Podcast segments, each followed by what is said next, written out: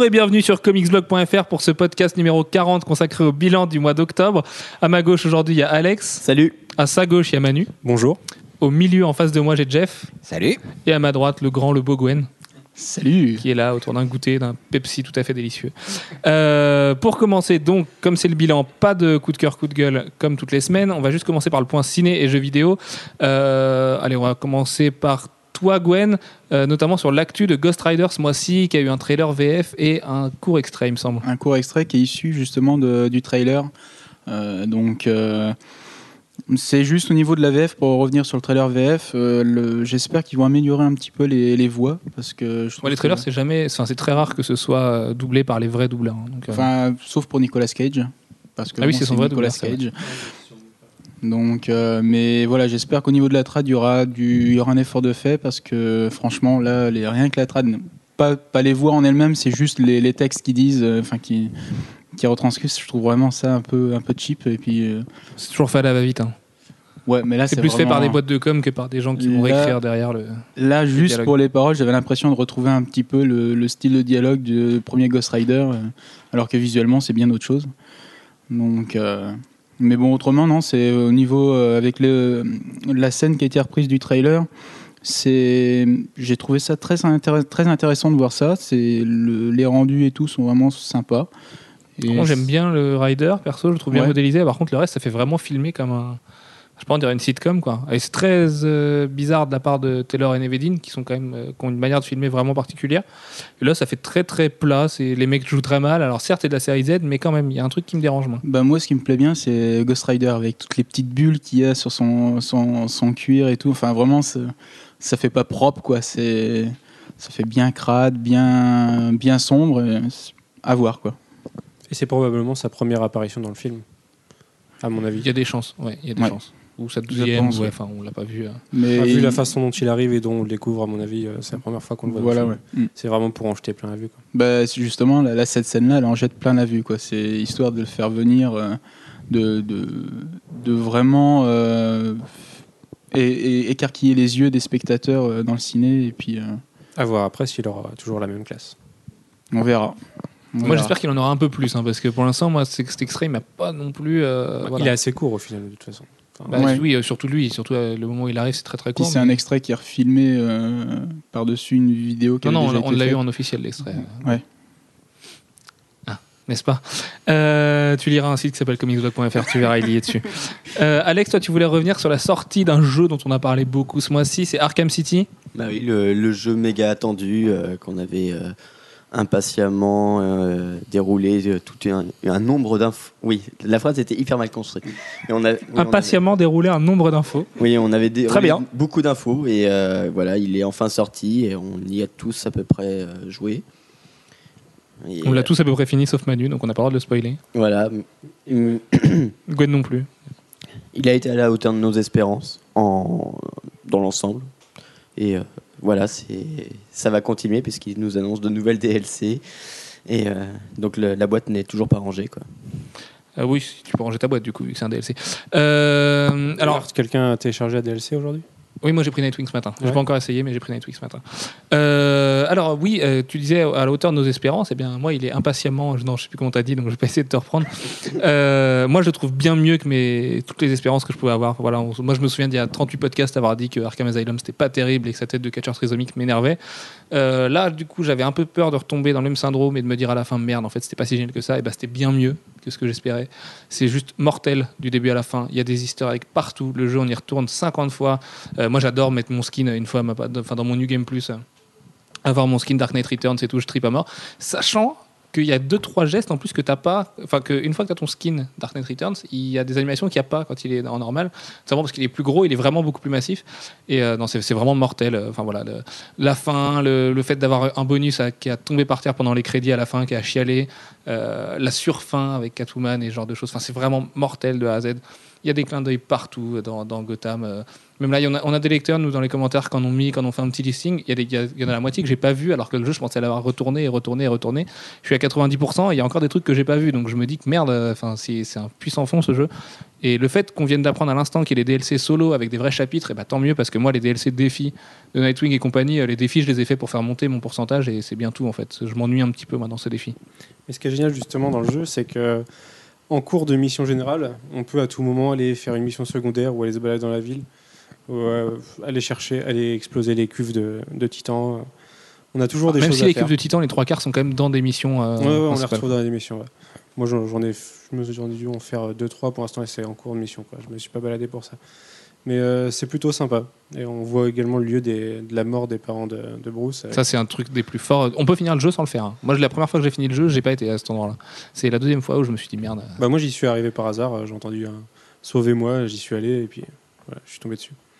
Mais non, non, ce, ce jeu est juste très très grand. Les personnages sont hyper bien écrits. Moi, je pense à la mission secondaire euh, qui a un rapport avec Mr. Freeze. On vous dira pas ce qu'il faut faire, mais qui est hyper touchante. euh. Enfin, non, c'est hyper bien écrit. C'est juste très très fort, quoi. Et puis c'est incroyable le, le nombre d'intrigues qui sont foutues dans le jeu. quoi. C'est euh, écrit, mais du début à la fin. Et même les interactions entre, euh, entre les, les hommes de main est hyper bien faites. Il y a des dialogues mais qui sont à, à hurler de rire des fois. Moi, je me suis surpris juste à regarder la ville et à écouter les conversations des mecs, à me dire. euh, Surtout quand tu as fini le jeu, ils ont des, des conversations par rapport à la fin du jeu et qui sont encore plus mortelles. Ouais. Enfin, c'est vraiment très très fort. Il est très très bien fini ce jeu. Et euh, contrairement à son ami Uncharted 3 que j'ai pu rusher dans le week-end, euh, je me suis précipité de l'acheter euh, vendredi dernier, euh, qui m'a un petit peu déçu. Bon, on va pas s'arrêter longtemps. Bon, c'est vrai qu'il y a des comics, on pourra en parler un petit peu avec une vilaine coup d'Adam Hughes. Euh, mais voilà, Arkham City pour l'instant est en bonne place pour être le jeu de l'année. Et à part si Assassin's Creed est Et juste voilà. très très grand, pour moi, ce sera, ce sera sûrement le jeu de l'année, en fait. Sur ce, toi, Manu, tu voulais nous parler de la création de Miller World Productions. Oui, alors on sait déjà depuis des années que Mark Millar est à fond dans, ses adaptations de films et écrit quasiment ses comics en, les pensant comme des films. Et là, il officialise un peu le truc en, montant sa boîte de production euh, pour éventuellement produire ses futurs, euh, comics, mais aussi, euh, adapter d'autres univers que le sien. Mais alors, quid de Miracle Park, du coup? Quand on l'avait eu en interview, il était très très évasif dessus. Là, on n'en parle plus du tout. C'était censé être le premier projet de Miller World Production. Il évite toutes les questions autour. À mon avis, c'est purement et simplement annulé. Et connaissant le bonhomme, c'est un petit peu une de ses mauvaises habitudes. Bah, sachant qu'en janvier dernier, il annonçait que ça serait fini euh, en milieu d'année. Il parlait de le projeter en octobre dernier dans un festival en Finlande. C'est ce qu'il nous avait dit en avril quand on l'avait croisé à la Capo. On sait que ça n'a pas été le cas et à mon avis, euh, c'est juste annulé. Les bandes de tournage doivent euh, traîner dans un coin poussiéreux d'une salle de tournage et d'une salle de montage et voilà, tant pis. On verra ça. À noter qu'il veut son objectif, entre autres, à part euh, faire encore plus d'argent, euh, Mauvaise langue. c'est c'est aussi de mettre en avant l'Écosse euh, dans ses productions. Il a Ça- bien raison. Ça peut être intéressant. Sachant que en X-Men First Class a été tourné intégralement en Écosse aussi. hein. Voilà, j'ai appris ça en regardant le- les magnifiques euh, bonus du, de ce Blu-ray. Et puis ça va peut-être servir aussi une cause qui lui tient à cœur, c'est celle euh, des, des enfants défavorisés. Qui, euh, mine de rien, il fait vachement de trucs dans ce sens-là. Et ça, par contre, c'est une bonne initiative. Les enfants malades, c'est la leucémie. Oui, c'est vrai. Voilà. Et euh, oui, c'est vrai, que là-dessus, on peut pas lui reprocher. Il donne plein de thunes à- aux associations caritatives. Il vend les noms de ses héros, des héros de ses séries pour ses associations caritatives. Il est là présent toujours pour inaugurer des arches et des trucs comme ça. Et voilà, Ce- mec-là a peut-être beaucoup d'argent, mais au moins il en redonne un petit peu à des bonnes causes. Et ça, on pourra pas lui, lui reprocher. Euh, quant à moi, puisque toi, euh, Jeff, tu n'as pas choisi d'actu. D'actu ciné jeux vidéo ce mois-ci, donc je t'en ai piqué une. C'est les licenciements chez Silicon Knights qui m'ont un petit peu choqué. On parle quand même d'une équipe qui va passer de 95 à 26 personnes. Euh, faites le calcul, c'est assez colossal. Euh, c'est un petit peu du foutage de gueule dans le sens où ceux qui vont rester sont sûrement les gens qui étaient à la tête des jeux, parce que c'est jamais ceux-là qu'on licencie en premier, c'est surtout les modélisateurs 3D et, et les développeurs qui vont en pâtir. Et il y avait juste un remède assez simple pour ne pas se faire licencier, c'était de faire un bon jeu. Et on sait que c'est pas les gens qui ont vraiment pensé le jeu et qui ont réalisé le jeu qui vont payer. Et moi, ça me fait vraiment euh, mal au derrière pour le dire poliment parce que c'est des mecs qui ont juste été enrôlés là-dessus, qui ont, eu un pauvre CDD de modélisation 3D. euh, qui vont en payer les frais et c'est quand même dommage parce que le jeu tout a été fait à l'envers euh, voilà il n'y a rien qui a été fait dans le jeu pour qu'il soit vendable et vendu parce que c'est il s'est ramassé comme c'est pas permis jouer des persos qui ne sont pas des X-Men qui sont des créations pour le jeu c'est complètement idiot sachant qu'on voit en plus les vrais X-Men dedans il est moche, euh, il est même pas distribué. Enfin, je trouvais ça ridicule et à l'image de Spider-Man Age of Time, euh, je trouve ça un peu du foutage de gueule de, venir pleurer et, parler de- d'aide financière et du fait qu'on est en, en licenciement derrière. Alors que qu'on se donne pas les moyens de faire quelque chose de bien et c'est juste triste pour ces gens-là et, c'est triste aussi pour ceux qui vont rester parce que c'est un petit peu de leur faute et voilà c'était un peu mon gros coup de gueule de, la semaine. Euh, pour finir sur une note meilleure, on a eu le trailer la semaine dernière. On remercie Philippe Darkham qui nous l'a transmis de Chronicle, un Cloverfield-like euh, avec trois jeunes super-héros. Alors moi je suis très friand de, des films comme ça, caméra au point, euh, qui, qui bougent un peu dans tous les sens, qui sont un peu too much mais qui sont voilà finalement c'est des bons divertissements, des bons popcorn et celui-là a l'air de de pas de pas voilà de pas je trouve plus mes mots euh, dégueulasse mais c'était pas du tout ça que je voulais dire Euh, toi je sais qu'Alex tu l'as bien aimé aussi Ouais, c'est euh, bah, c'est un truc qu'on voit de plus en c'était plus. Roger à la règle que je voulais dire Bien. il y avait une conjugaison qui me gênait euh, dans ma phrase Et oui, du coup, euh, c'est dans une lignée qui marche pas mal en ce moment, histoire de faire de la caméra au point. Mais derrière, il y a, il y a l'air d'y avoir quand même une réalisation assez euh, poussée, et puis euh, des effets spéciaux pas trop dégueulasses dans ce, dans ce qu'on en a vu. Et du coup, euh, ça reste à suivre. il y a un gros budget dessus hein. c'est pas un, c'est pas un projet de fin de, de fin d'études euh, d'étudiants au ciné hein. c'est un vrai gros blockbuster US euh, malgré du coup ces atours de- d'acteurs inconnus et ce genre de choses non c'est un vrai gros budget on parle de plusieurs dizaines de millions de dollars heureusement qu'il y a quand même quelque chose de solide derrière En même temps, ça va attirer tous les ados euh, qui voudront le voir. Donc. Oui, oui, puis pas que les ados, hein, parce que moi aussi, ça, ça, ça m'attirera de toute façon. Sachant qu'il sort en octobre, le même mois que Ghost Rider d'ailleurs, donc ça va être un petit peu la guerre, les deux vont, vont se tirer la bourre. En février, hein, pardon. Euh, me regarde pas comme ça, Gwen, ça va. Euh, on va revenir maintenant sur 5 actus marquantes du mois d'octobre. Alors, je vais commencer avec. euh, avec qui je vais commencer? Bah, Avec toi, Gwen, tiens, parce que tu m'as regardé comme ça. Euh, toi, tu as choisi de retenir les votes de Aspen pour la série Idolized. Ouais, j'ai bah, j'ai trouvé ça assez drôle parce que quand on connaît le pitch de la, série qu'ils vont lancer, ça peut ça peut être dans la lignée de justement du, comic, ça peut euh, ça peut se, prêter au jeu. Euh, en fait, c'est une jeune femme qui euh, qui acquiert des, des super pouvoirs et qui les utilise dans des shows télévisés pour super héros. Donc le fait qu'il y ait un vote justement pour choisir quelle tenue ou quoi que ce soit, je trouve ça assez intéressant. Donc euh, Passionnant. Ouais, ouais, non, mais Sachant, que ça a été fait dans du French Comics, s'appelle Les Nouveaux Gardiens il y a 8 mois. hein, donc, euh, Mm. Il va falloir. ouais, mais moi je trouve ça assez marrant. Je pense que ça peut être une mais bonne c'est idée. mieux parce que c'est Aspen. Je, je pense qu'il vient de te doucher, mais. Non, oui, oui, non, mais c'est vrai, moi aussi, moi aussi, ça m'a fait rire. Euh, J'aime particulièrement bien la deuxième semaine où les persos ont pas du tout le même look, enfin, notamment le mec, Oui, euh, celui qui a des, jolis tatouages, euh, qui a trois looks complètement différents. Donc là, le vote a un petit peu une Mm. vraie importance parce que si tu prends l'autre personnage de cette semaine, c'est quand même quasiment trois fois le, le même look. oui. Tu votes un petit peu entre la peste, le choléra et puis le cancer. Mais puis là, là, là, ce qui est intéressant aussi, c'est c'est de, de voir qu'il y a quand même des, des personnages assez atypiques dans leur, dans leur euh, aspect, aspect physique, justement. Donc, euh, donc voilà. On n'a pas des gens tout le temps bodybuildés ou, euh, ou bien. Moi, les deux que j'ai vus, euh, c'était. Enfin, T'as quand même une blonde qui a des arguments, euh, voilà. une très belle blonde intéressant. Et, et un beau gars. Un donc, euh, Euh, un mec tatoué qui va sûrement être le, le comic interest du truc, euh, qui est un petit peu bizarre. Et oui, t'as un personnage qui est un peu forte, elle est un peu ronde. Voilà. Peut-être que ça peut justifier. Chez Aspen, on est ouvert, on n'est pas comme les autres. Tu vois Et je dis pas que ça peut justifier quoi que ce soit, mais euh, avant, euh, je trouve que c'est intéressant. Bon, précise quand même que tu as le choix entre plusieurs tenues imposées. C'est pas toi qui Ouais. choisis exactement la tenue. Euh, Ouais, Dieu mais- merci, parce que Et heureusement. si- sinon on se retrouve avec des trucs vraiment bizarres. Très bizarre. Euh, du coup, ensuite, allez, on va partir du côté de Alex qui veut lui euh, faire son coup de gueule. euh, Voilà, il, fait- il fallait qu'il en parle parce que ça, ça le ronge depuis une bonne semaine maintenant. C'est Alpha Flight qui s'arrête. Oui, parce que. Alors, il faut euh, reprendre depuis le début. Au début, euh, Marvel nous lance le truc sans nous annoncer que ce soit une euh, mini ou une ongoing. Mais bon, ça, ils le font tout le temps. Il s'a- il s'avère que c'est une mini. Bon, très bien. Voilà, c'est le, jeu. Tu, tu, peux rien y faire. Et ensuite, euh, il nous annonce euh, gentiment que, que celle-ci va devenir une régulière devant, devant les ventes.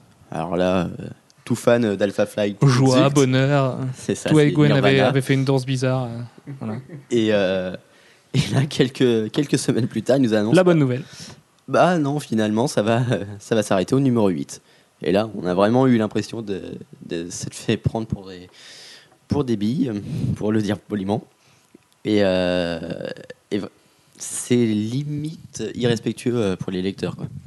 Surtout, Moi, je trouve En- ça pas mal. mais- En fait, ça, ça veut dire que les, les tendances qu'ils avaient détectées, elles étaient plus, elles n'étaient plus bonnes. Peut-être que la, Canada la et tendance dans la même phrase, c'est un peu euh, compliqué en même temps. ah, ça, c'est- Mm. ça, c'est bas, mhm. franchement. Non, mais, Mais bon. là, ce qui me pose plus problème, c'est qu'ils annulent une série euh, comme ça, bon, euh, de façon assez euh, cavalière, dirons-nous, et euh, alors qu'elle vend quand même plus que certaines autres séries qui durent depuis un moment, et qu'on voit qu'il y a deux séries pour Hulk. euh, Mais ça vend bien, que je crois. Ouais, mais s'ils veulent euh, dégraisser, il va peut-être falloir regarder sur certains de leurs titres un petit peu plus euh, problématiques. Mais peut-être qu'à la base, les gens se sont dit euh, Ah, ça se trouve, ça va être une série courte, je vais pouvoir me permettre de la lire. Quand ils ont vu que ça passait en régulier, ils se sont dit Ouais, je vais pas me taper ça pendant deux ans quand même, j'arrête. Et voilà. Plus de vente, ça repasse en. Et puis il y a aussi un argument dont on parle pas, c'est la qualité de la série. Euh, Il y a un moment donné, la série, enfin voilà, euh, toi Alex, tu l'aimes bien parce que forcément il y a des Canadiens partout et des drapeaux canadiens partout, mais à côté de ça, c'est quand même pas une série qui est excellente. Quoi. Hulk est bien en l'occurrence en ce moment. Donc, Oui, euh, en ce moment, oui. pour- pour- pourquoi annuler Hulk alors que c'est pas grave, mais- il peut y avoir 5 séries Wolverine, si les 5 sont bien, bah tant mieux. Ouais, mais les 5 ne sont Et pas les bien. 5 vendent. Non, Et- Taken, Dark, Wolverine, euh, il faut arrêter. au moment. c'est vachement bien, moi ça, ça m'éclate Taken quoi. Bah voilà. Ouais. Euh, Le, le personnage est passionnant, excuse-moi. euh. Oui, mais euh, en ce moment, scénaristiquement, c'est pas ça. Ah, je sais pas, alors, je l'ai- lu en VF, les Taken. Donc, alors qu'Alpha Flight, c'est quand même plutôt pas mal. Déjà, Eagle Sham se déchire au dessin, c'est au moins Forcément. visuellement, c'est. pour la patrie. hein. Et puis, euh, Greg Pak, Van Lante euh, savent tenir un scénario solide. Alors, certes, il y a eu une espèce de, de corrélation avec Feral Self qui était très douteuse, mais franchement, c'est de qualité. Finalement. Voilà. c'est dans, dans la droite lignée de l'event, mais, euh, mais c'est vrai que euh, ça a des choses à dire et on aurait aimé voir euh, les choses se développer. Très bien. Euh, quant à moi, du coup, avant de laisser le gros morceau à Manu après, parce que c'est quand même le morceau le plus excitant de ces actus en octobre, euh, je reviens un petit peu sur la VF, notamment sur Panini qui se lâche complètement sur le planning du mois de mars, qui nous annonce des, des- des trucs tous les jours. Alors, on aura un nouveau trimestriel en kiosque qui s'appelle Spider-Man Universe qui va accueillir Venom dans un premier temps. Euh, la news a été très mal accueillie par les lecteurs. Tout le monde dit que Venom c'est nul, mais en fait, euh, non, je dois rassurer les gens. Venom c'est pas si nul que ça. C'est pas terrible, mais bon, c'est loin d'être nul. Il y a moins, du bon Tony Moore au ouais. dessin, c'est rigolo. euh, c'est complètement barré. Alors c'est sûr que c'est pas le Venom qu'on connaît d'habitude. Hein. Oubliez les grosses dents et le mec qui fait peur. Là, c'est un, une espèce d'agent infiltré. Enfin, c'est complètement différent, mais c'est vraiment pas mal. Jeff on aura peut-être droit à Carnage aussi. Euh, sûrement après, peut-être dans le même euh, dans le Spider-Man Universe aussi, il y a euh, des ça, chances. ouais. c'était carrément bien. Sachant que euh, Carnage, ouais, c'est très très bien vendu en plus aux USA. Il va y avoir une nouvelle série encore, encore avec Clayton Crane au dessin. Donc oui, il y a des chances que ça arrive. De toute façon, les symbiotes marchent très bien en France, donc il n'y a pas de raison de s'en priver du côté de Panini. À côté de ça, ils avaient annoncé, il me semble, du 100% Marvel, du Conan. Enfin voilà. Euh, le mois de mars, ça avait. Spider Island également, qui, Spider Island qui aussi va, qui qui va va arriver. demander un gros rattrapage du côté de Spidey, donc c'est pas forcément anormal qu'on ait un titre en plus, quoi. Et, et Marvel Knights aussi qu'ils ont annoncé. Et Marvel Knights aussi, c'est ça. Qui contient du coup Daredevil, Punisher, Punisher et Ghost Rider. Et Ghost Rider. au- à partir des numéros 1 rebootés l'an dernier. Et euh, du coup, pourquoi pas Moon Knight? Parce que Moon Knight est toujours sorti en 100% Marvel, donc euh, c'est à mon avis ils vont juste Mais continuer comme ça. aussi. Euh, oui, remarque, c'est vrai que Daredevil aussi. Enfin non, c'est- Bah, avant les 100%, Punisher, Daredevil, c'était en kiosque, hein, mais euh, alors que Moon Knight a toujours été en, en librairie. C'est surtout qu'en fait, euh, comme ils suppriment toute la partie d'ici, il leur faut euh, davantage de titres euh, Kiosque. en kiosque. Enfin, il faut qu'ils remplacent les titres là, ils avaient d'ici ils ont en kiosque. pas mal Donc, comblé, donc, ça aurait été pas mal avec les quatre séries, je trouve. Ouais, mais ça- en plus, ça aurait fait vraiment euh, sens à ce que Marvel a appelé les big shots. Euh, Bah, c'était ça sans Ghost. Rider, les Big Shots. C'était euh, Voilà. Daredevil, Punisher et, et Moon Knight. Donc, euh, moi, à la base, du coup, j'ai- cru que c'était Moon Knight, troisième. Bon, ceci dit, euh, si vous êtes lecteur VF, euh, allez-y les yeux fermés, c'est un immanquable. hein. Punisher, c'est mortel. Daredevil, c'est ultra mortel. Ghost Rider, c'est plutôt très bien. Donc voilà, il n'y a vraiment pas de raison de vous en priver. D'ailleurs, si vous avez à choisir entre Marvel Knights et Spider-Man Universe et que vous devez en prendre qu'un seul, allez vers Marvel Knights Bah, sans problème. moi qui les ai pas pris en VO, perso, je pense que je vais me jeter dessus. ah, tu peux, en plus, on aura quoi? On aura 8 mois de retard. Et après, ça sera deux épisodes tous les deux mois. Donc, on va garder ce rythme. Ouais, ça, devrait être pas mal. Ouais, c'est vraiment une belle, une belle initiative de la part de Panini. Qui, du coup, euh, depuis qu'ils ont perdu d'ici, on, sent quand même un- une espèce de vent de changement très agréable du côté de Panini et on va vraiment pas s'en plaindre.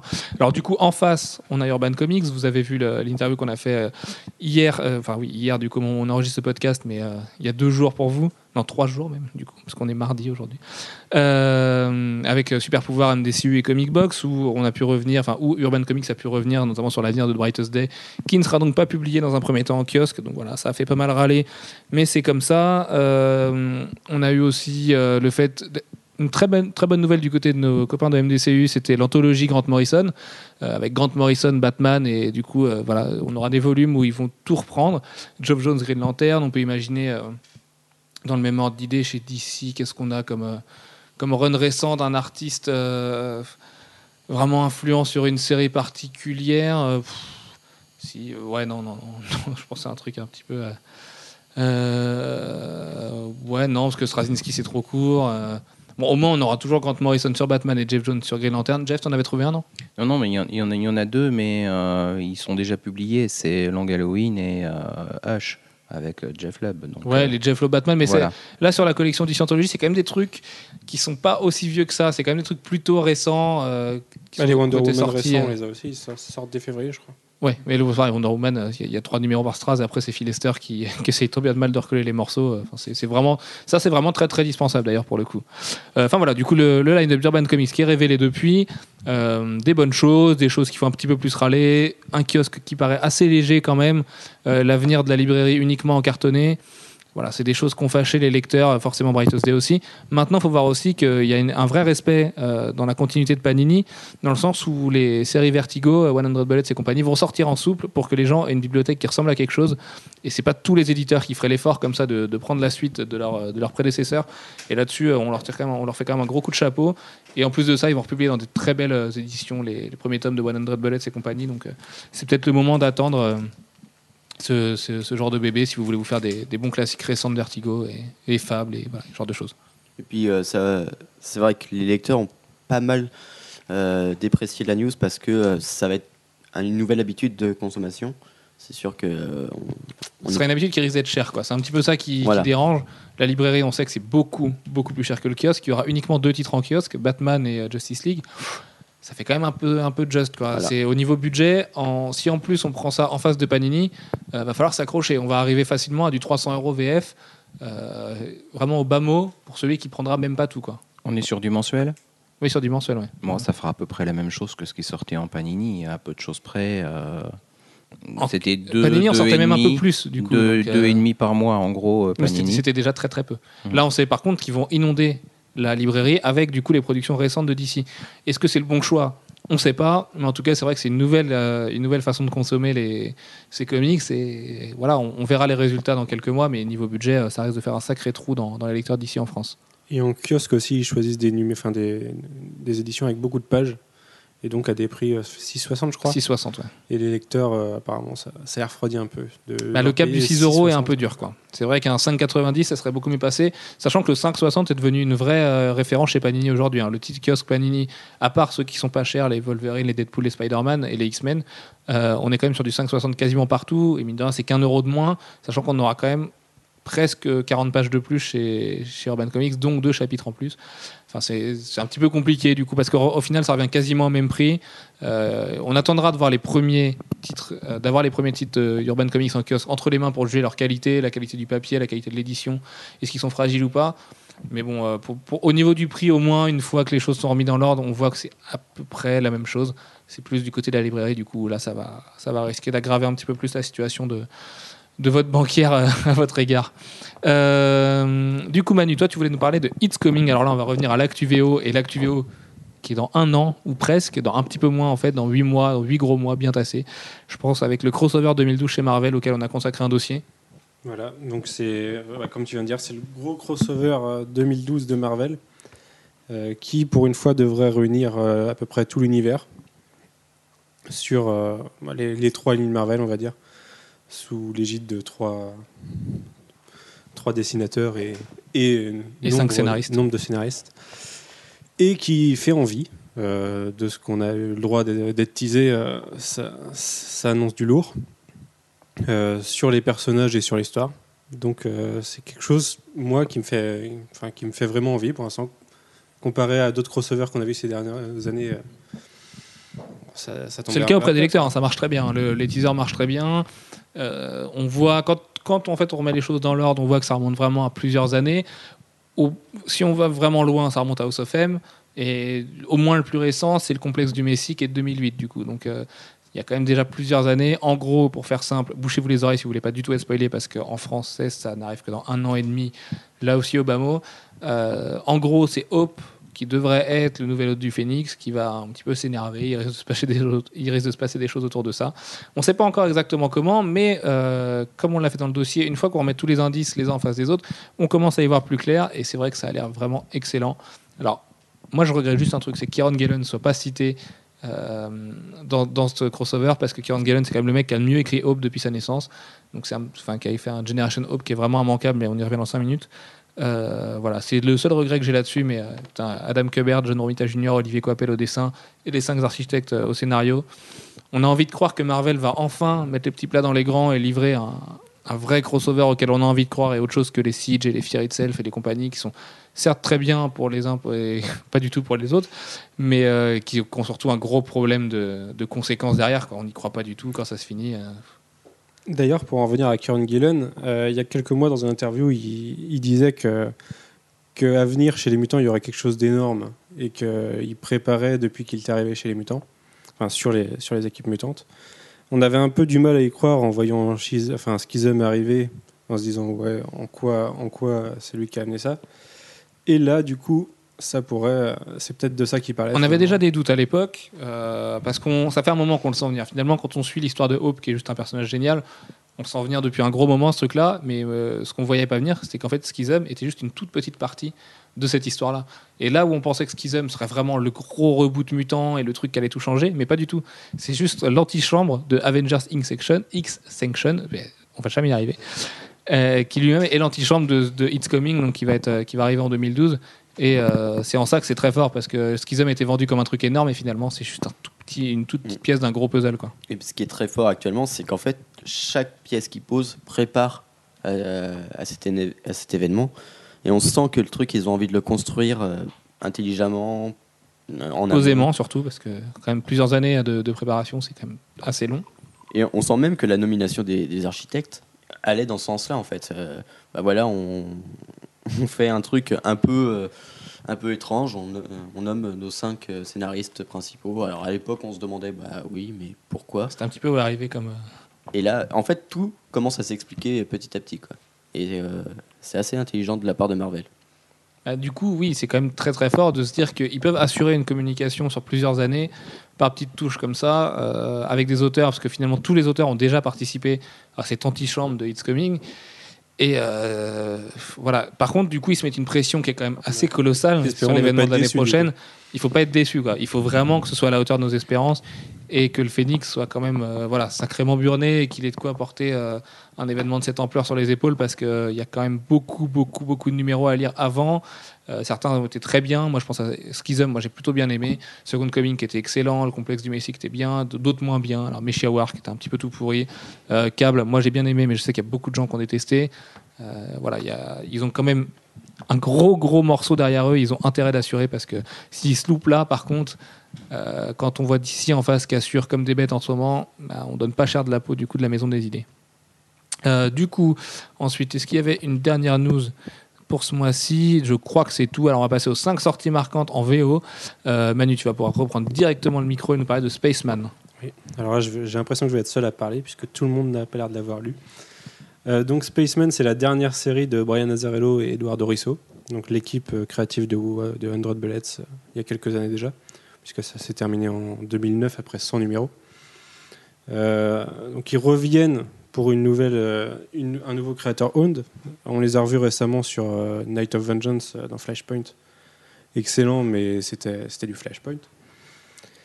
Et ils reviennent avec une histoire sur un, on va dire un, futur probable à notre, monde, dans lequel un être a été créé génétiquement pour pouvoir aller sur Mars, mais l'économie et l'environnement font que le monde s'est écroulé et qu'il est né dans un monde où il ne pouvait pas vivre pour accomplir sa mission. Et donc on, le suit, il s'appelle Orson. On suit Orson euh, du coup dans sa vie de tous les jours, un peu, un peu morose. Euh, il essaye de s'adapter à un monde qui n'est pas fait pour lui et pour lequel il n'est pas fait. Et c'est très intelligent, c'est très beau. Alors c'est c'est Eduardo Risso, euh, tout le monde n'aime pas, ça s'adapte pas à tous les styles, mais quand il, est, quand il travaille avec Brian Azzarello, euh, c'est juste génial.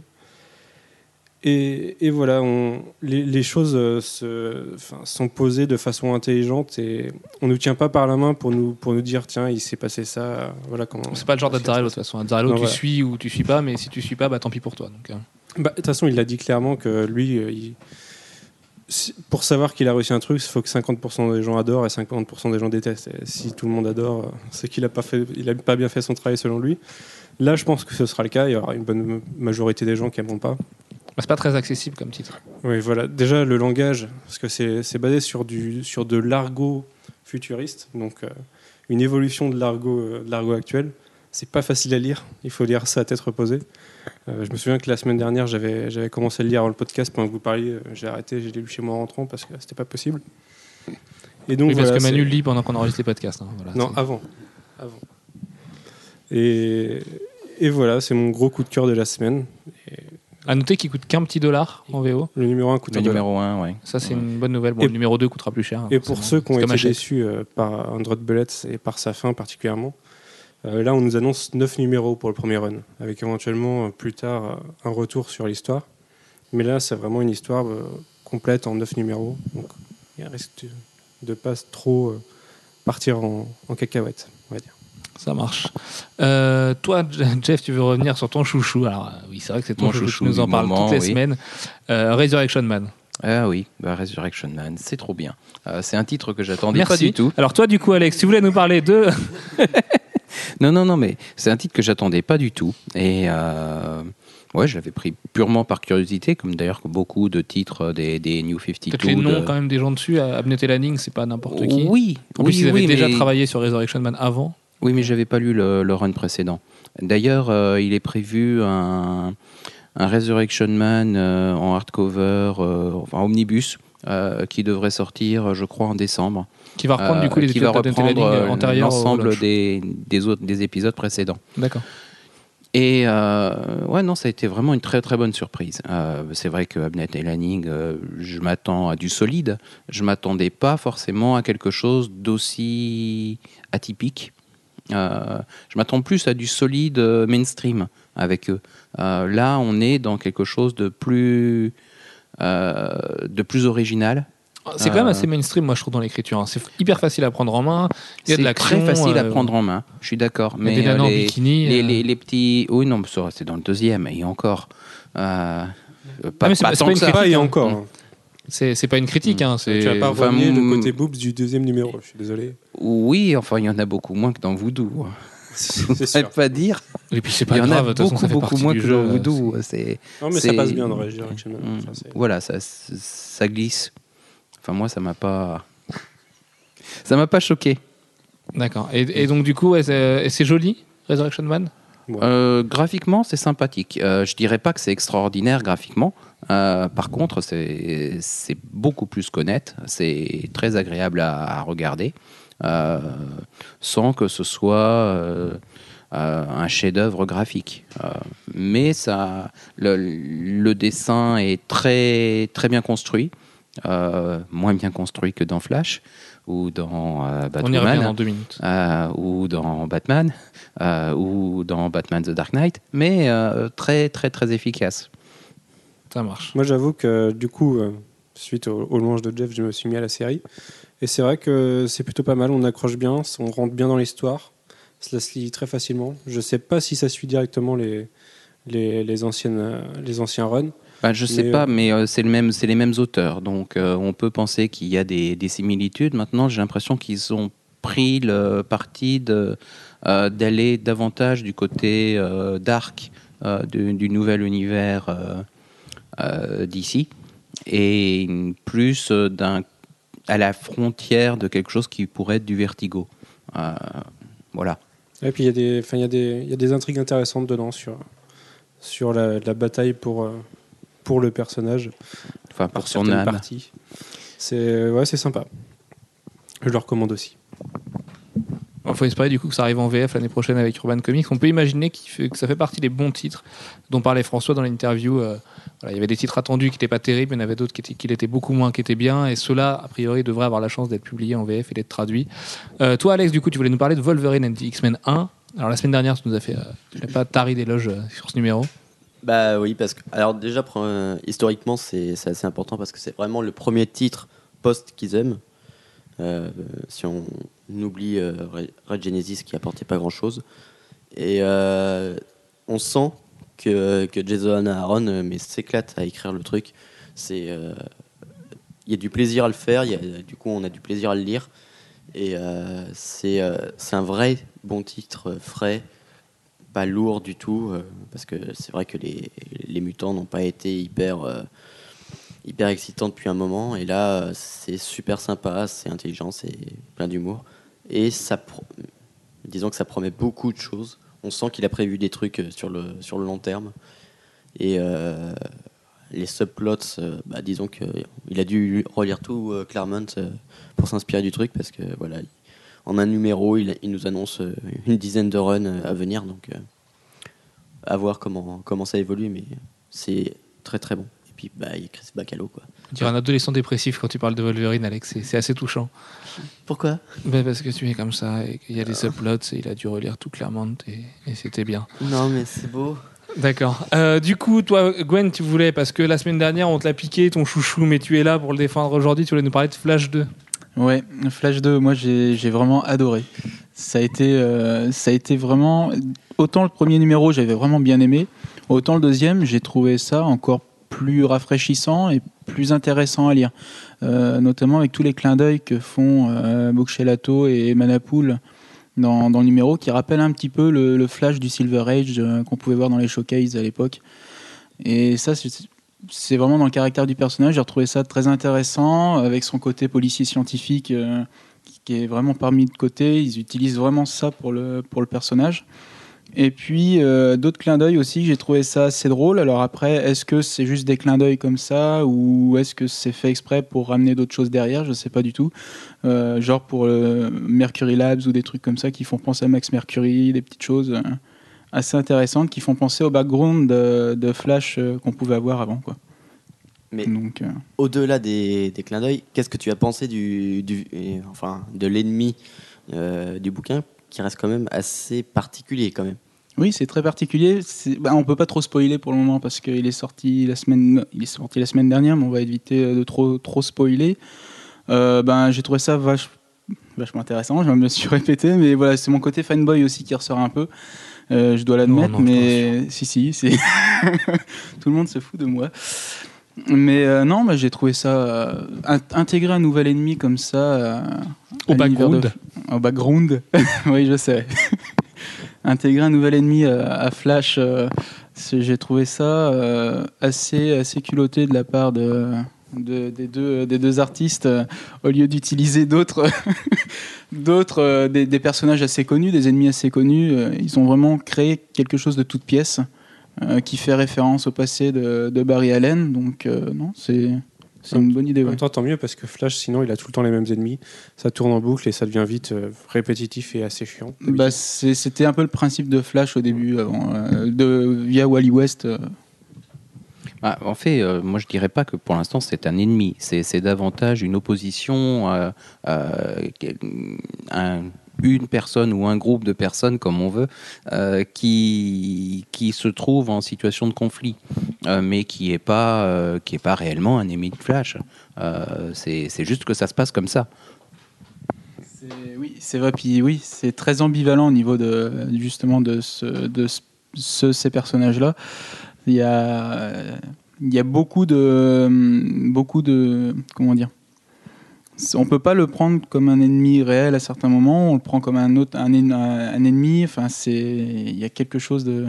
Je pense que ça a creusé derrière, quoi. Donc on verra ça par la suite. Je suis et- complètement perdu dans ce que vous êtes en train de, de raconter depuis tout à l'heure. Moi, ce que je trouve, c'est que graphiquement, en tout cas, ce numéro, euh, c'est de il en envoie. Quoi. Ouais, ouais, voilà. Mais je- on a parlé pas mal de la partie graphique les autres fois, donc autant laisser de côté. Non, non, on peut redire que c'est vraiment très beau et Ah, que le ah oui, découpage c'est est bien juste construit, hallucinant. euh, et que- Rien que. Manapool, quand il est pas avec Jeff Jones, dis donc, euh, ils se sont poussés les ailes parce que c'était quand même autre chose que les Bah, on, les- on le sent, on le sent euh, passionné. Hein. And machin là. On le sent passionné par Flash. On sent qu'il adore ce perso et puis que bah, il- rien que l'utilisation du nouveau pouvoir de Flash, euh, il le, bien- il le met bien en valeur. Quoi.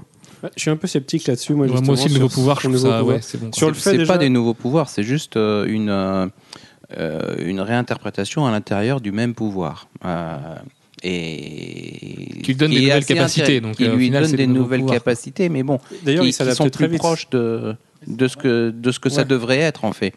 Euh, normalement, il, ça devrait marcher davantage comme ça. Il y a des choses qu'on comprend pas. Quand le mec le plus rapide du monde qui se fait surprendre régulièrement, c'est pas normal. Euh, Mais ce que je trouve génial, c'est qu'on lui dit quand même ton défaut, c'est que tu penses pas assez vite.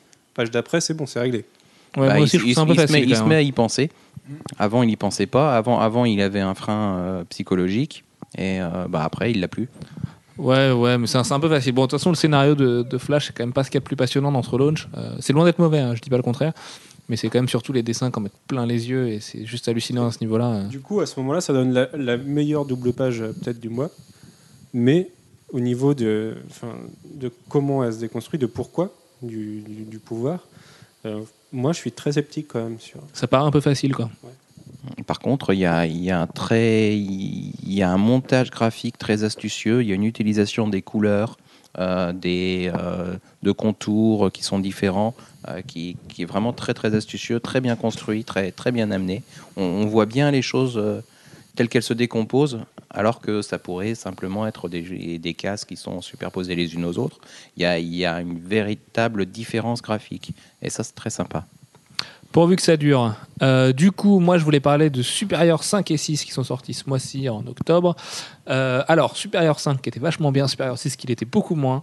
Euh, alors, en fait, moi, déjà, je pensais que Superior 5 et 6 c'était la fin de Superior. Parce que Marc Millar, ce qu'il avait dit il y a quelques mois. Et finalement, non, il y a un numéro 7 qui va venir s'intégrer ce mois-ci, hein, au mois de novembre. Donc, euh, tant mieux, finalement, voilà, c'est pas plus mal. Mais euh, je trouve le 6 un petit peu facile. Alors, sortir deux numéros à la suite comme ça, ça paraît une bonne idée quand on attend de retard. Par contre, du coup, on sent quand même que Lenny Liu euh, s'est pressé. Et même s'il dessine très vite, là, il a dessiné vraiment très très vite parce qu'il y a des choses qui font pas très très finies et beaucoup moins jolies que les premiers numéros. Bon, c'est loin d'être mauvais parce que je pense vraiment que Superior, c'est ce que Marc Millar sort de meilleur ces temps-ci. Euh, c'est même vraiment plutôt très bon. C'est juste que dans le 6, il y a une petite facilité. euh, c'est Millard, quoi. C'est toujours la même facilité, Millard. Il va faire du racoleur pour faire du racoleur, et puis au final, tu sens que la fin va venir hyper vite et que, et que tout ça, c'est un peu, un peu facile en termes d'écriture. Je pensais que le singe était beaucoup plus intéressant que ça. Finalement, il, a des, il est assez binaire dans sa. Oui, il y a un singe, Gwen, ne regarde pas comme ça. Euh, il y a un singe, un singe maléfique. Euh, en fait, il est assez binaire dans sa, dans sa façon de voir les choses et c'est un poil dommage. Bon, maintenant, Superior reste une bonne série. On n'a toujours pas de nom euh, pour un éditeur français, d'ailleurs, de Superior. Personne s'est positionné a priori pour l'instant. Euh, Thierry Marnet Delcourt nous disait que lui, ça ne l'intéressait pas a priori. Je suis étonné que Panini se soit pas jeté dessus. Avec la pléthore de, de nouveaux éditeurs en français, on peut imaginer que de toute façon quelqu'un va s'en occuper, mais euh, il faut savoir aussi que Marc Millar a pour habitude de ne pas vendre les droits de ses séries euh, pour, euh, pour peu de sous. C'est pas du Warren Ellis Avatar. Enfin voilà, ça coûte vraiment beaucoup plus cher. Euh, Marc Millar, c'est même très très cher. On sait que les droits de Kikas ont coûté une petite fortune. Et on peut imaginer que Supérieur, comme on parle d'une adaptation ciné, euh, va pas coûter beaucoup moins cher a priori. Ça remonte à quand le premier numéro de Supérieur? Ça remonte à la fin de l'année dernière, si je dis pas de bêtises. Ça doit être fin 2010 le premier supérieur, mais ou peut-être début d'année de, de cette année, mais je Non, pense non, que je pense, je pense fin que c'est 2010. plutôt effectivement sur fin, avant fin ça, moi, 2010, mais- peut-être même, euh, peut-être même l'été euh, de fin de l'été de l'année dernière. ça, ça date, euh, l'idée de Supérieur. donc, L'idée, ouais, mais alors ça a été teasé il y a très longtemps. Non, c'est le 13 octobre, donc c'est il y a un an tout juste. C'était le 13 octobre 2010, supérieur 1. Donc voilà, tu vois, ça fait, ça fait un on an, c'est numéro en retard euh, en fait. Oui, voilà, c'est un numéro tous les deux mois. C'est- bien mieux qu'il casse. C'est à peu près le rythme de Nemesis. Pour l'instant, ça, ça va, ça reste assez correct. Du coup, on va passer au titre marquant en VF. Euh, si mon MacBook arrête de me jouer des tours, et, parce que alors je fais n'importe quoi, c'est une catastrophe. Euh, toi, Manu, tu voulais nous parler, du coup, j'essaye de ralentir pour bien le retrouver, du Deluxe Ultimatum qui est Ouais. sorti ce mois-ci chez Panini ça, va Comics. nous- ça va nous permettre de débattre comme ça. Donc le Deluxe Ultimatum qui, re- qui regroupe donc Ultimatum, mais aussi, euh, puisque Ultimatum ne fait que 5-6 numéros, aussi Ultimate 3, Le magnifique. qui est beau mais un peu vide de sens, et qui, euh, pour moi, l'ensemble marque euh, le déclin euh, final de l'univers Ultimate, euh, première période. Même si on pouvait considérer que Ultimate X-Men avait décliné depuis très longtemps vers leur début. Jusque-là, on avait eu Ultimate 1, Ultimate 2, Ultimate Spider-Man, c'était plutôt pas mal. Et là, on arrive avec Ultimate 3 qui graphiquement déboîte mais réinvente complètement les personnages. Ils sont totalement out of character par rapport aux deux opus d'avant. Et qui se termine sur un cliff qui amène à Ultimatum, qui est pour moi euh, une purge totale. Donc je sais que tout le monde n'a pas détesté, puisque Sullivan le défend corps et âme. Alors, c'est pas que je le Je défends corps et âme, c'est loin d'être génial, je suis complètement d'accord, mais il faut le prendre comme ce qu'il est, c'est un gros délire, quoi. C'est que un gros navet. Gra- graphiquement, oui, mais c'est ça. Mais des, des fois, une bonne série B, c'est beaucoup mieux de se- que de, se, que de se prendre la tête sur un truc d'auteur, quoi. Donc euh, voilà, moi je le prends comme ça. Attends, David, Finch, mets à son, enfin non, à son meilleur, non, parce que c'est- il, il- il a quand même été bien meilleur que ça. Mais euh, t'as quand même Joe Mad qui fait un retour de fou furieux et qui, livre un de ses plus beaux travaux. Euh, t'as David Finch qui fait un truc magnifique derrière avec Ultimatum. Alors certes, c'est complètement nanar. euh, la guêpe se fait manger la tête et tout, mais mais c'est moi je trouve ça rigolo finalement. Je c'est l'univers Ultimate, donc tu es beaucoup moins attaché au personnage que dans l'univers classique, donc tu peux te permettre de faire ce genre de choses. Et pour moi, c'est un peu le but de l'univers Ultimate. C'est, il a été fait pour faire ce genre de truc. On avait déjà Marvel Zombie. Non mais Marvel Zombie, ça n'a rien à voir, c'est nul à chier. Oui, mais aller, aller faire manger euh, la guêpe par, euh, par le blob. euh, Mais c'est, un- c'est une faute de goût, mais des fautes de goût, il y en a partout. Il y en a même dans Tintin, alors que c'est un chef-d'œuvre. Euh, non, voilà, je, je pense qu'il faut vraiment le prendre pour ce qu'il est. Comme tu dis, c'est une série B. Euh, c'est joli. Voilà, c'est comme un Michael Bay, quoi. Écoute, euh, d'ailleurs, thème Transformers, c'est pas moi. Et c'est, joli, c'est nul, mais c'est pas grave, c'est comme ça. euh, voilà. Moi, je suis content, j'ai pu revoir Joe Mad, j'ai pu voir David Finch en forme. Il y a des gros tsunamis, il y a des grosses bastons, euh, il y a Cyclope qui désintègre la tête de quelqu'un. euh, Enfin, voilà, moi, ça me fait rire. Il y a Wolverine meurt, c'est quand même pas rien. Il y a prescription maintenant, je crois, sur Ultimatum. Euh, non, alors, je comprends qu'il soit indéfendable, j'ai du mal à le défendre, mais ses seuls arguments, c'est d'être beau, d'être magnifique, et d'être une grosse série B, un bon gros délire. Voilà. L'univers Ultimate a réussi à se relever, on a fait un podcast là-dessus. Euh, il a mis quasiment deux ans à se relever de ce, gros navet, mais. Tu sais, moi j'aime les navets dans la vraie vie, hein, donc euh, tu vois, séance et compagnie, euh, c'est mon truc, donc je, l'ai pris comme, comme si c'était la même chose avec des super-héros, et quand on le prend comme ça, ça marche plutôt bien, je t'assure. Ok. Tu vois pas dépenser euh, 28 euros dans un Deluxe pour Non, par Ultimate contre, bah, le problème c'est qu'il n'est pas trouvable à un autre prix de toute façon. Donc, parce que les, les numéros kiosques doivent coûter une fortune aujourd'hui, ils sont épuisés de chez épuisés. Surtout que le Jomad s'est arraché parce que les gens aiment Jomad et ils s'en foutent de lire un truc avec une mauvaise sextape. euh, ils ont envie de voir des beaux dessins. Et du coup, euh, c'est quand même, même si c'est cher, c'est le truc le moins cher qu'on puisse trouver si on a envie de lire Ultimatum et Ultimates 3 aujourd'hui. Euh, en VO, Ultimates 3 hardcover coûte pas grand chose. je me souviens de l'avoir trouvé en Angoulême dans un bac à 10 euros. Donc euh, voilà, euh, re- regardez bien les bacs à Angoulême la prochaine fois que vous y allez. Mais c'est vrai que ça fait peut-être un petit peu cher pour ce que c'est. C'est pas une lecture indispensable, je suis complètement d'accord avec toi. Euh, toi, du coup, Gwen, tu voulais nous parler de X-Men Genèse Mutante, Ouais, sorti De- en collection best-of chez Panini. le fameux X-Men 1 de Jim Lee, Voilà, qui est sorti en 91. Donc, euh, titre le plus vendu de tous les temps, 8 millions d'exemplaires, ouais, parce que Jim Lee. le numéro 1. Parce que Jim Lee, et c'est un peu pour ça aussi que moi j'ai trouvé ça, enfin j'ai voulu euh, me le procurer. Et euh, donc, euh, ouais, ce volume il regroupe les sept premiers numéros justement de cette nouvelle série d'X-Men de l'époque, pas celle de maintenant. Et il y a un défaut que j'ai trouvé dessus, c'est qu'ils ont refait la colorisation pour la couverture, mais pas pour l'intérieur. Ça aurait été bien de pouvoir refaire une colorisation totale, comme ils avaient fait pour le X-Men 1 qui est sorti en, V- en VO. Euh, Le même jour. Ils ouais, sont voilà. sortis le même jour. Donc, Alors euh, oui, donc l'explication c'est simplement, et alors là c'est le problème qu'on a avec Panini parce que euh, on a beau essayer de les défendre assez souvent, euh, il y a des fois où c'est indéfendable. Ils ont été réutiliser une couverture qui est la version recolorisée de Thomas Mason. Mais du coup, c'était pas la bonne, parce que ça, c'est le, truc du numéro 1 qui est ressorti euh, le, jour de la sortie de Genèse Mutante en VF. Ils, auraient dû, quitte à sortir le numéro avec l'intérieur, avec des couleurs d'époque, il fallait que la couverture s'accorde. Et là, du coup, on a des couleurs, on a les couleurs récentes, les toutes dernières, qui vont avec le dessin vieillot, enfin les couleurs vieillottes. Et du coup, bah, ça détonne un peu le mec qui va voir la couverture, qui va se dire tiens, mortel, euh, Jim Lee recolorisé euh, à la façon d'aujourd'hui à l'intérieur. Bah non. Du coup, il se retrouve avec une mauvaise surprise. Donc certes, c'est un détail, mais c'est un petit peu emmerdant et c'est moins emmerdant que le fait que Thomas Mason, qui a instigé euh, cette recolorisation de X-Men 1, soit pas cité dans la VO en tant que colorisateur. Et ça, c'est un, petit- scandale, mais bon, c'est du côté de Marvel. Mais moi, ce qui m'avait plu aussi, bon, mis à part le scénario de Claremont qui est assez, assez, assez euh, énorme, enfin assez euh, C'est grandiloquent. voilà. Et Comme disait Jeff l'autre jour à la boutique, on en parlait. euh, Claremont, il faut lui mettre des. Il faut le brider un Il- petit il peu faut- parce Il que. faut le brider, il faut le brider. Ouais. clairement. Sinon, il, C'est- il part un petit peu loin. Le il pauvre. avait été bien bridé pendant la période euh, quand il travaillait avec Burn, quand ensuite il a travaillé, il était sous la sous l'égide de Jim Shooter euh, qui l'empêchait de faire trop de de trop partir. Euh, après, il a eu des, des auteurs qui l'ont bien maintenu. Et puis, il y a eu toute une période, il n'y avait plus Shooter. Euh, et Silvestri, quand il dessinait avec lui, il le laissait faire tout ce qu'il voulait parce qu'il s'intéressait qu'au dessin. Euh, enfin bref, euh, c'est parti un peu dans, dans des n'importe quoi divers. C'est vrai que malgré sa réputation et notamment le redesign des persos de Jim Lee, qui est juste historique, enfin, voilà, c'est les persos que vous avez dans Marvel vs Capcom 2 euh, pour les plus jeunes, euh, c'est quand même pas la meilleure histoire mutante. Hmm. Ça se lit pour vraiment savourer les dessins de Jim Je Lee qui sont incroyables. Et puis, c'est l'aboutissement de quelque chose qui a commencé bien avant. En fait, le, le- le numéro 1, c'est euh, le, c'est le sommet de, de l'iceberg. C'est. euh, en gros, Magneto euh, était euh, passé du côté euh, clair de la force depuis environ 10 ans, à ce moment-là. Et il y a toute une intrigue qui fait qu'il qui va retourner du côté obscur. Et ben là, le numéro 1, c'est ça, c'est Magneto qui, passe de l'autre côté, de nouveau.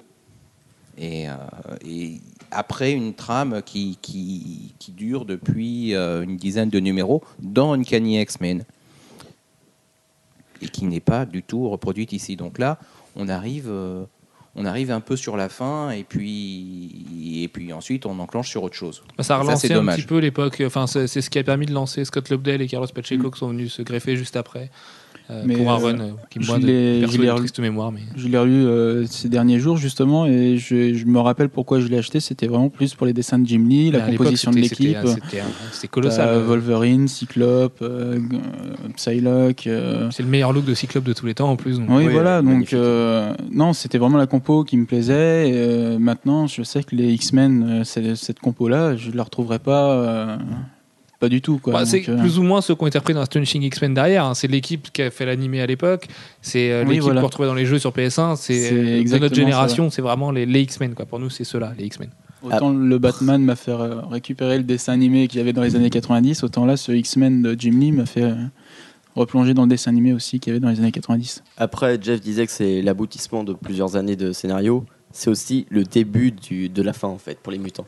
C'est-à-dire que avec ce, ce début euh, de, de run, va être institué tout ce qui est Avalon, euh, les, ac- les acolytes, l'arrivée de, prochaine de Joseph, et tout ce qui va faire que petit à petit, les mutants vont s'embourber et ne plus reparaître avant... euh, Bah, ça va aussi être la disparition Avant proche de, de Claremont, qui, qui, qui va partir dans une brouille euh, à la fois avec Jim Lee et avec Marvel, et euh, qui, euh, qui va partir.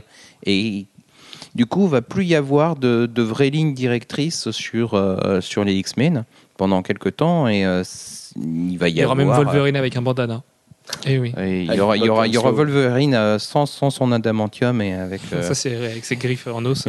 et ses griffes en os et, et, et, et Ah, qui se met à mémoire. C'est vraiment une triste époque continuer pour à muter euh, vers quelque- plus de bestialité. Ah là là, ça a été terrible. Ah ouais, non, c'était vraiment pas une bonne époque pour les mutants. Euh, bon, Ceci allez, dit, à cette période-là, on a eu du Adam Kubert qui était vraiment très sympa. Oui, c'est vrai, ouais, c'est une grande période d'Adam Kubert. Tu n'aimes pas donc euh, Grant Morrison, c'est-à-dire les New X-Men? Non, Alex, je viens de découvrir ça. Le, le problème pour moi de Grant Morrison, c'est qu'à la fois il a fait des choses assez intelligentes, mais qui n'allaient pas dans le sens des X-Men. C'est-à-dire qu'il a, il a pris un peu le personnage et il les a retournés là où il voulait que ça aille, sans que ça. Grant soit- Morrison en même temps. Voilà. Surtout où Clermont les aurait jamais fait aller. Oui. Non mais autant Morrison sur Batman, il respecte un petit peu la mythologie, même il sur-respecte la mythologie du personnage. Ouais, c'est après qu'il re- qu'il a tout redéfini pour ses besoins. hein. Oui. Il a quand même Mais, mais pris voilà. tout le passé du personnage, il l'a réécrit pour ses besoins à lui. Mais il se Pour les mutants, il s'est quand même vachement adapté, moi je trouve au contraire. Ah, pas moi, parce qu'il invente des trucs, mais sorti de nulle part, Cassandra Nova. C'est mortel, Cassandra Nova, c'est mortel, c'est hyper malsain, c'est hyper psyché. Enfin, c'est avec les dessins de Quietly. euh, relis-le maintenant. Je sais que t'aimais pas Morrison euh, à l'époque où tu l'as lu, mais relis-le maintenant. Maintenant que t'aimes Quietly et Morrison, je te jure que tu vas y trouver des qualités que tu trouvais pas à l'époque. Peut-être, peut-être. Mais après, j'ai j'ai détesté aussi les designs euh, de l'époque. Et... Par contre, moi, je suis assez d'accord. hein. Les designs de Quietly avec le, enfin, de, de Morrison d'ailleurs, c'est des- c'est Morrison Ouais. qui a fait le design en X sur le, le manteau en cuir. Oui, c'est pas quelque chose de terrible, terrible. Mais il fallait euh, surfer sur la vague des films et euh, le look un petit peu plus euh, cuir. euh, voilà, c'est quelque chose qui m'a un peu déplu à l'époque. Bah, c'est pas du Jim Lee, ouais, c'est clair. Retournons à nos moutons. Du coup, on va rester avec toi, Alex. Tu voulais nous parler de American Vampire 2 qui est sorti ce mois-ci dans l'équivalent 100% Marvel, mais chez- du côté de Vertigo chez Panini Comics. Voilà, alors American Vampire, c'est écrit par celui qui, euh, dont on n'arrête pas d'encenser le travail sur Batman actuellement, Et Swamp Thing. et Swamp Thing, Scott Snyder. Snyder. Et euh, voilà, c'est euh, c'est un mec qui, qui vraiment euh, écrit, qui écrit comme, comme jamais. C'est, il arrive à enchaîner deux super séries sur, chez DC, et puis en plus, il en fait une magnifique chez, chez Vertigo. Et alors là, autant euh, sur Batman, il réécrit Gotham. euh, là, il réécrit, euh, enfin pas il réécrit, mais il explore l'histoire américaine. C'est en fait les, les vampires sont juste une espèce de. Il le fait mieux dans Severed, du coup. Qui sort en ce moment chez Image. Ah. American Vampire, moi je trouve qu'il y a quand même des grosses facilités. Quoi. C'est... Tout, tout le monde en sent cette série, j'y vois pas des qualités folles. Alors si, c'est vrai que c'est un événement que Stephen King écrit vraiment des comics, du coup, avec lui. Ah oui, mais ça il fait que pour le début, que pour les Mais euh, pff, en dehors de ça, je, je, je comprends pas en fait tout cet engouement autour d'American Vampire. Je trouve ça solide, mais il y a quand même vraiment mieux chez Vertigo et je trouve qu'il le fait mieux chez Severed de- d'écrire cette. euh, Non, parce que cette Amérique un peu Moi, je trouve qu'il il explore l'âme américaine, l'âme euh, des pionniers, l'âme euh, un, un petit peu malsaine, quoi. C'est euh, les fondations un petit peu, euh, un petit peu perverties de l'Amérique, mais qui ont fait ce qu'elle est devenue actuellement, quoi. Le, en fait, le, comme dans Severed. je sais pas, j'ai pas lu plus loin que le premier, pour le coup. Mais euh, Dans Severed, c'est jamais dit explicitement, mais tu vois bien que la personne qui se cache derrière la couverture et l'œil, enfin la main qu'on voit dépasser dans la, la couverture du numéro 1, tu comprends très vite qui c'est dans l'histoire. C'est un petit peu de jugeote et, qu'en fait, sans spoiler, euh, c'est un personnage qui représente l'Amérique avec un grand chapeau et qui a un prénom en trois lettres. euh, je me rappelle d'un truc d'Alex Ross dans ce sens-là et qui m'avait un peu dégoûté. Donc. Ouais, ça- n'a rien à voir, hein, du coup. Et par contre, je ne comprends pas ce que tu viens de me dire, Manu. En plus, c'était Conduit pas dans quand on boit. Et qui conduit quand on boit. Oui, c'est ça, voilà, d'accord. Merci Manu, bravo. Euh, du coup, American Vampire 2, toi Alex, tu le mets dans vraiment les immanquables de ce mois-ci en librairie. Ouais, surtout que là, en plus, il, il, euh, il va beaucoup plus loin que le numéro 1, puisqu'il il, instaure de nouveaux éléments comme euh, les chasseurs de vampires. Forcément, on pouvait pas se- on ne pouvait pas y échapper. Une espèce de nomenclature des familles de vampires. Il, il commence à aller très loin. Mais Snyder euh, aime bien inventer des mythologies, un peu comme Hickman, mais en mieux. Et, euh, et je pense qu'on va pouvoir euh, s'éclater au bout de quelques numéros. Ça marche. Du côté de Vertigo, on avait un autre titre marquant ce mois-ci, tu voulais nous en parler, Jeff, c'était Unwritten, tome 2. Unwritten, euh, tout court même, on peut dire tome 1, tome 2, c'est de toute façon la, la suite de la même histoire. C'est sans doute le, le titre Vertigo le plus, le plus littéraire et le plus intelligent hein, de, de ces dernières années. Euh, qui, explore euh, tout ce qui est euh, écriture et conséquences de, l'écriture euh, à travers un personnage. En, gros, unwritten, ça veut dire les désécrits. Alors, on peut se poser la question de savoir si c'est le désécrit pour parler du héros ou si c'est les désécrits en général, puisque en anglais, il n'y a ni pluriel ni singulier, c'est juste the unwritten. Le ou les désécrits. Et euh, tous les personnages euh, mythiques euh, créés dans les romans existent ou peuvent être peuvent exister et être amenés dans notre dans notre monde. Et à côté de ça, il y a tout un il, y a, un côté plus obscur, une, sorte de cabale, et puis des héros qui ne savaient pas qu'ils étaient des écrits, qui croyaient qu'ils étaient des êtres réels, enfin qui sont des êtres réels, mais qui, qui ne l'étaient pas avant. C'est déjà compliqué à lire. Voilà. Ça l'est encore plus quand tu l'expliques. Mais non, mais c'est vraiment ça très, très, très. Fable, euh. Ne l'ayant pas lu. euh. Mais non, Fable, c'est encore différent. Fable, c'est. euh, C'est hyper malin, Unwritten. C'est- très malin aussi, c'est très malin aussi, mais, euh, littéraires et, et qui sont un peu pointus en plus parfois. c'est très, très pointu des fois, hein, vraiment. C'est très très balèze. En fait, tu Quand- sens. en- Quand tu, comme l'as- à- quand, tu, quand tu as pas lu les originaux, quand tu as pas lu les, les, les bouquins, il- tu sens vraiment qu'il te manque des pages. Oui, Euh, et beaucoup.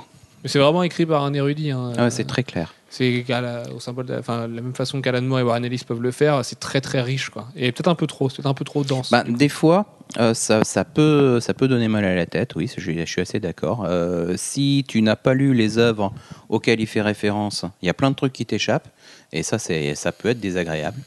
Euh, maintenant, dans l'ensemble, c'est quand même un joli voyage. Voilà.